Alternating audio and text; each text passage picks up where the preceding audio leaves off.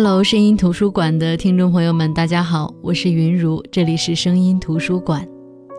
生活当中，很多朋友都是独生子女，在成长的过程当中，一个人承担、接受所有的欢喜和忧愁，看似是很幸福，没人跟你争抢你所拥有的，可实际上也很可悲，因为也没人跟你一起分担你要承受的。我并不是说独生子女不好。我觉得看你怎么看吧。无论是独生子女还是有兄弟姐妹的人，都是各有各的好，也各有各的不好。比如我之前跟大家分享过的蒋方舟的那本书《我承认我不曾历经沧桑》时，专门分享过一篇文章，叫《手足》，里面就有提到说，很多亲生的兄弟姐妹大都性格迥异。其实这不是与生俱来的，而是前思后量之后做出的选择。大多数呢都成为第一个孩子的对立面，在一个家庭里面，所谓的等分父母相同分量的爱，其实只不过是自欺欺人的说法罢了。永远会有人将两个孩子放在一起做比较，而受宠的往往是那个跟家族特征更为相似的孩子。可是，在独生子女的世界里，就不存在这种说法，因为一生下来，只要你长得不像隔壁老王家的孩子，怎么长都能够得到父母的爱。所以你看，独生子女羡慕有兄弟姐妹的人，有兄弟姐妹的人羡慕独生子女，这有什么可比性呢？不过，假如说你是一个独生子，一个人享受着父母的爱，长到了十八岁，突然间有一天，父母告诉你说你就要有一个妹妹了，你会是什么感受？是晴天霹雳、不可理解、接受不了，还是欢天喜地呢？我告诉你，就有这么一个男孩。遭遇了一场相隔十八年的兄妹约，而他也写了一本书，叫《这世界缺你不可》。我们今天的节目就来分享这本书，作者吴大伟。本期节目会上传喜马拉雅 FM，大家可以搜索“声音图书馆”收听、下载、转载。更多节目内容可以关注公众号“声音图书馆”。当然，如果您觉得我的节目好的话呢，也可以在当期的节目下方找到“赏”字，给我打赏喽。我相信大家不知道吴大伟这个名字，但是我相信大家都应该关注过前一段时间在网上走红的最萌年龄差兄妹，哥哥比妹妹大了十八岁。照片上二十三岁的哥哥和妹妹摆出的各种 pose，看上去特别的有爱，特别温馨。吴大伟曾经发表微博说：“我们是相差十八年的兄妹。”我会和你拍很多很多的照片，等你长大要谈恋爱了，我就把这些照片给你男朋友看，让他知道你从小到大都是被捧过来的。他要是敢对你不好，他就死定了。一时间让很多网友大呼：“好希望有一个这样的哥哥啊！”当然也因为吴大伟的颜值高、个子高、身材好，他很快的走红网络，被很多人称为“中国好哥哥”。而除了这个标签之外，身为九零后的吴大伟已经是一个老板了。他自创的护肤品牌普洱因子多次荣登淘宝店铺热销榜 TOP 一百。普洱因子还在四十多万家同行当中突围而出，挤掉了很多知名品牌，登上了全网美妆类店铺热卖榜的第三名。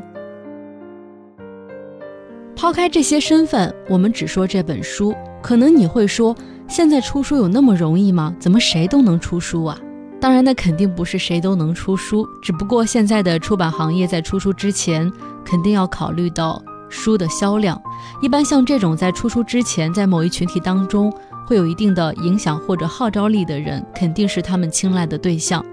当时一夜走红之后，很多出版社也都向吴大伟抛出了橄榄枝，希望邀约出书。但是当时很多出版社邀约的都是写真集，就是那种。呃，很多很多照片的那种书，并没有人觉得吴大伟可以出这种以文字取胜的随笔集。当时我采访吴大伟的时候，也说到了这个问题，我们来听听他怎么说。其实我一直都有写东西，然后本来第一个找我出版社出的是那个写真集，就是。放照片的，然后当时可能我自己也发了一些我的文章给他们看，然后他们就觉得，啊，我粉丝应该不喜欢看这种东西，就是奇奇怪怪的东西。那后来我遇到了现在去北京创业嘛，遇到现在的编辑，然后，啊，他自己他是给了我很多鼓励和支持的，所以也让我把我平时其实我有一个习惯，就是我会把很多想法记在笔记本上，然后包括我会我每天都会写东西。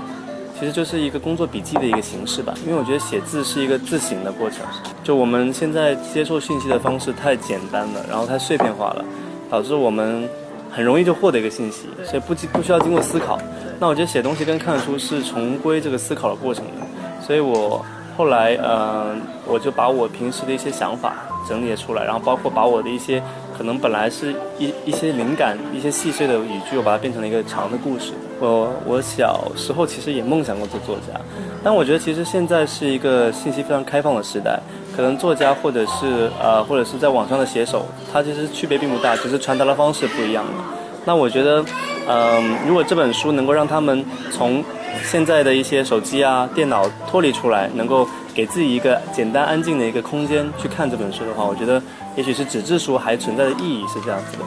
那我小时候的确是有这个梦想，那现在能够完成，我也觉得很很开心，确实是。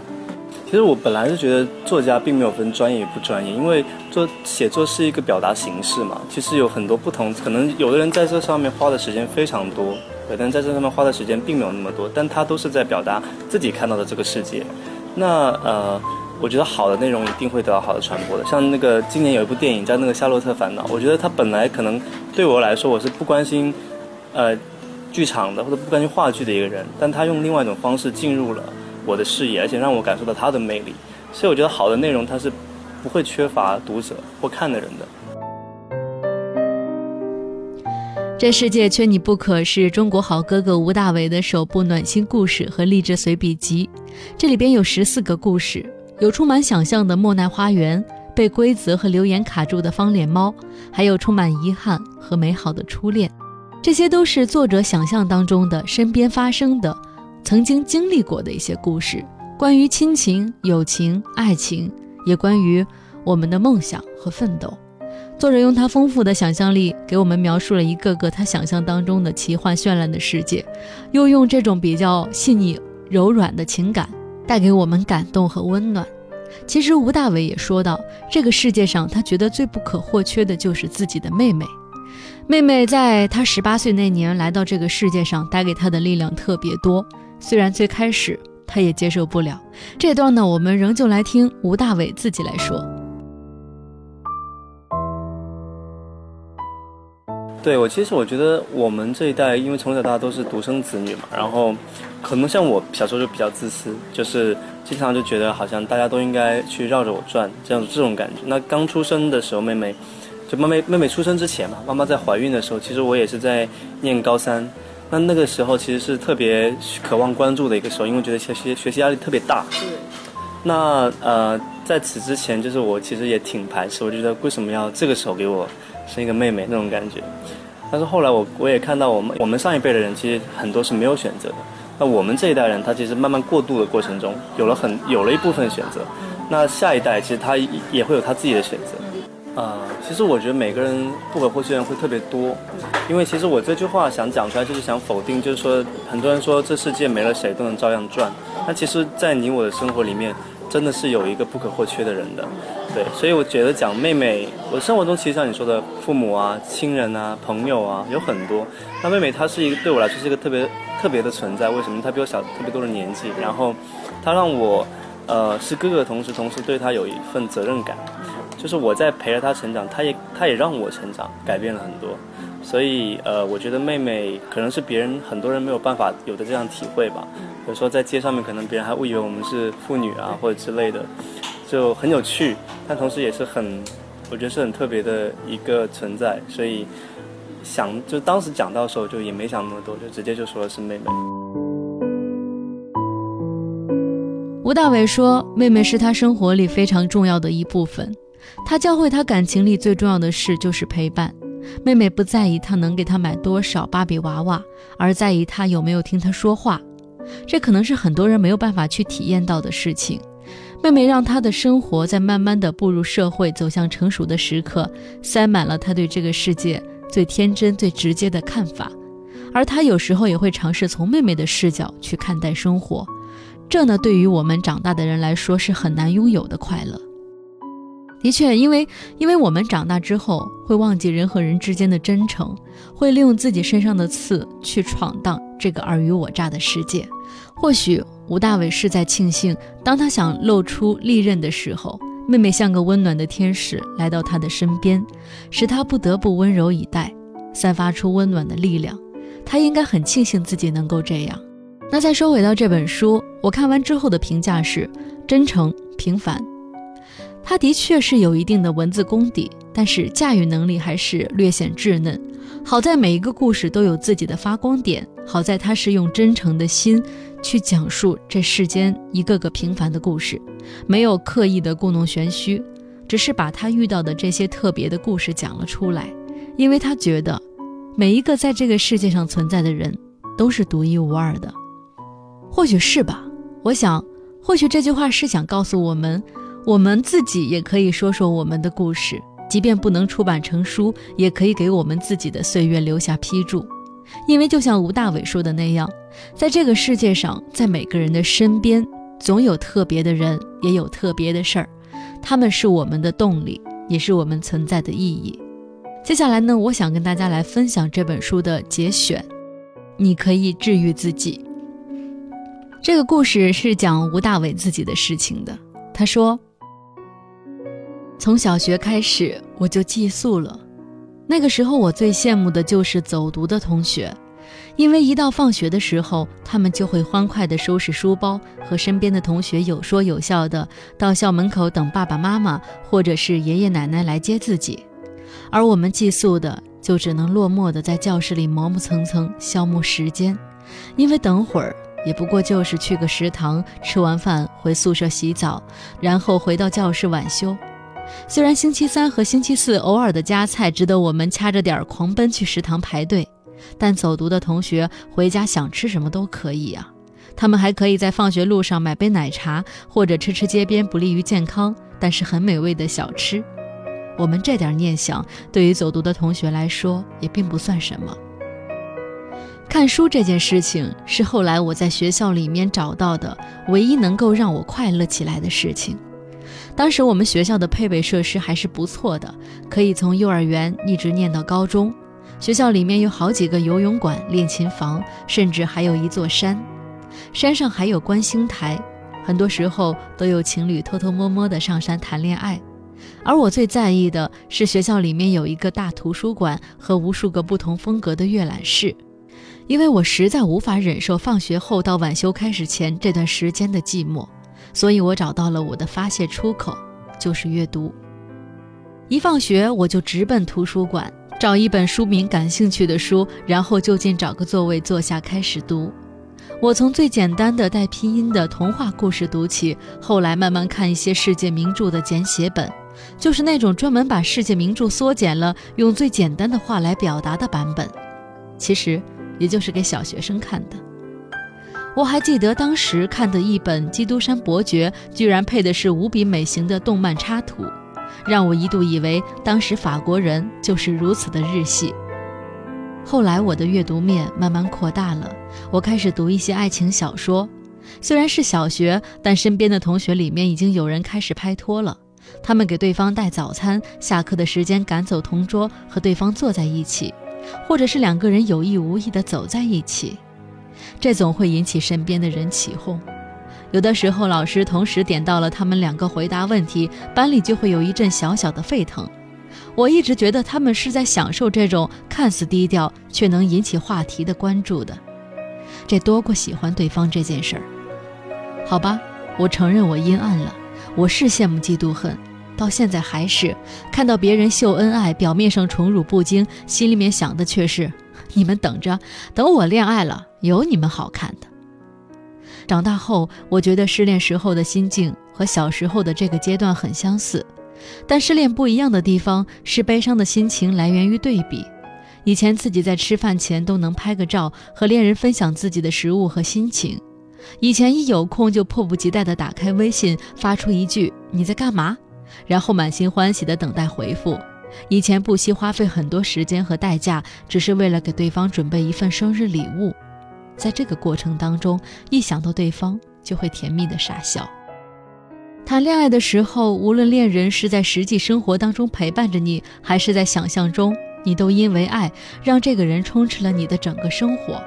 所以，我们常常会听到，人在恋爱之后，生活就好像失衡了，似乎逻辑都混乱了，因为你让那个人充斥了你生活的边边角角，所以失恋的你才会猝不及防。起床后的第一条短信不知道发给谁，睡前的最后一句晚安不知道找谁说。你曾经在房间的这个角落和他打过彻夜的电话，你曾经在沙发上和他一起抱着枕头吃水果。曾经的花园变成现在难堪的情感废墟，再没有比失恋更让人感觉孤独的了。这种精神上的折磨，就像是在你的感情里敲进一根钉子，深深敲进去之后又强行的拔出，不流血才怪呢。所以你开始打电话给朋友，你开始看失恋电影，听伤心情歌，你希望找到认同感。你还在对过去的回忆死死纠缠，为的就是让另一个填满那个你心里空了的位置。就算不能真正填满，好歹也要暂时顶替。告诉你一个好办法，我试过，选几本喜欢的书随身带着。书其实就是作者想告诉别人的一些话，作者自己遇到问题时的心情。打开一本好书，一个故事，就像找到了陪伴。作者们会告诉你一些事实，那就是这个世界上失恋的人不止你一个，每个人都有自己的疗伤期，所以你根本不孤单。还有很多为情所伤的人写下一个个背叛爱情而不得善终的故事，为的也是替同在失恋当中的你出一口恶气。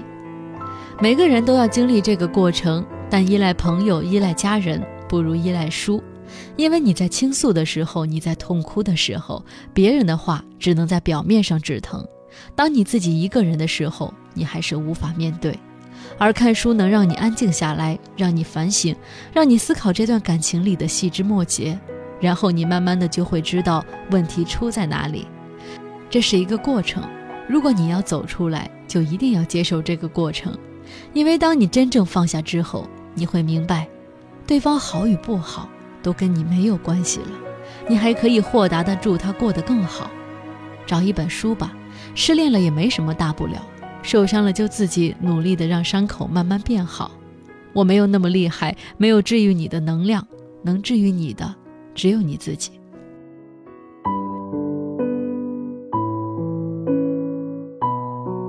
卢思浩在这本书的推荐序里曾经说了这样的话，他说：“文字浅薄，现实刻骨。”的确，我们有时候会过分的夸大了文字的力量，也过分的夸大了书的力量。但是我不得不说，有时候正是因为看上去没有分量的文字，让我们认识当中的现实更加的刻骨。也就像卢思浩说吴大伟的这样，他说：“现在看似没有死角的他，走过多少常人难以想象的路，但他还能用最温柔的姿态面对这个世界。”其实，这也正是吴大伟想告诉我们的：只有当我们温柔地看待这个世界，选择做一个温柔的人的时候，我们才能变得强大。我们才发现，这个世界上很多人都是我们不可或缺的。地球是离了谁都这样转，但是我们在这个世界上有很多情感的依靠，也有很多人在情感上是依靠着我们的。有些人在我们的世界里是不可或缺的，同样的，我们在别人的世界里。也有可能是不可或缺的，所以懂得这个话，我们会在不经意间给别人很多力量，也会在不经意间吸收别人的力量。那这样，不吝啬我们的温柔去对待这个世界。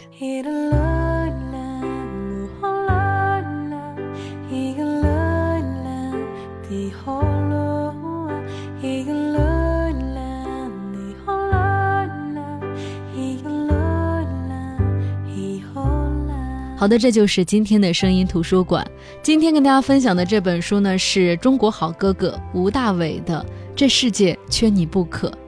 写故事的人都是想传播一种力量，不知道吴大伟的这本书会传递给你什么？也许就像作者吴大伟自己说的那样，这世界缺你不可，谁说不是呢？没了你，那又会有谁愿意静下来，在温暖的被窝里、松软的沙发上、慵懒的咖啡厅里？去读我写的这一个个故事呢？即使做作，承认吧，我们都需要彼此；即使矫情，承认吧，我们都需要爱；即使不好意思，我也想承认，我需要打赏。好的，我是云如，这里是声音图书馆，我们下期再见。